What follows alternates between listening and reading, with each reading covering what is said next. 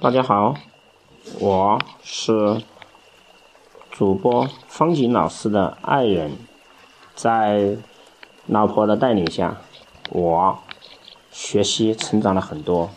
从今天开始，我也坚持给自己有一个梦想，这个梦想就是幸福从接纳开始，让我们每一个人都学会爱。这个过程来自于香港卓越父母研究院。我想给大家开始读林清贤院长献给大家的一本书，书名叫做《幸福从接纳开始》。先给大家读的是序，活出我自己。我一直有个愿望。就是实现人生的梦想。我的梦想就是成为自己想成为的那个人。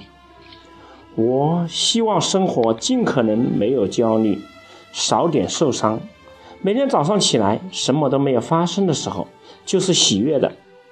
每天精力充沛，有源源不断的灵感，很欣赏自己，很有力量，对生活充满向往与追求。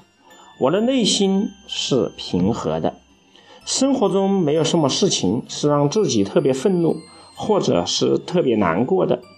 每天都活在充满生命力的状态里。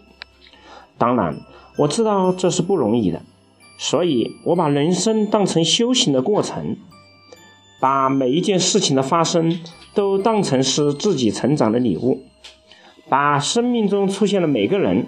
当成是提升自己爱的等级与重量的最重要的人，我试图从每件事情当中去寻求智慧来提升自己。我喜欢这样做。每次找到一些智慧，我都好像捡到了一颗颗珍珠，然后把它珍藏在我的心里。时间久了，我就珍藏了很多珍珠。有时候。我把听到的对自己有触动的话记录下来，又有时候我突然来了灵感，记录下来。不知不觉中，哪些话是从我的灵感而来的，哪些话是我听来的，我都忘记了。但是他们已经成为我生命中最重要的部分。我感觉生活越来越开心，有时候还分享出去，看到别人因此。变得幸福了，我就很快乐。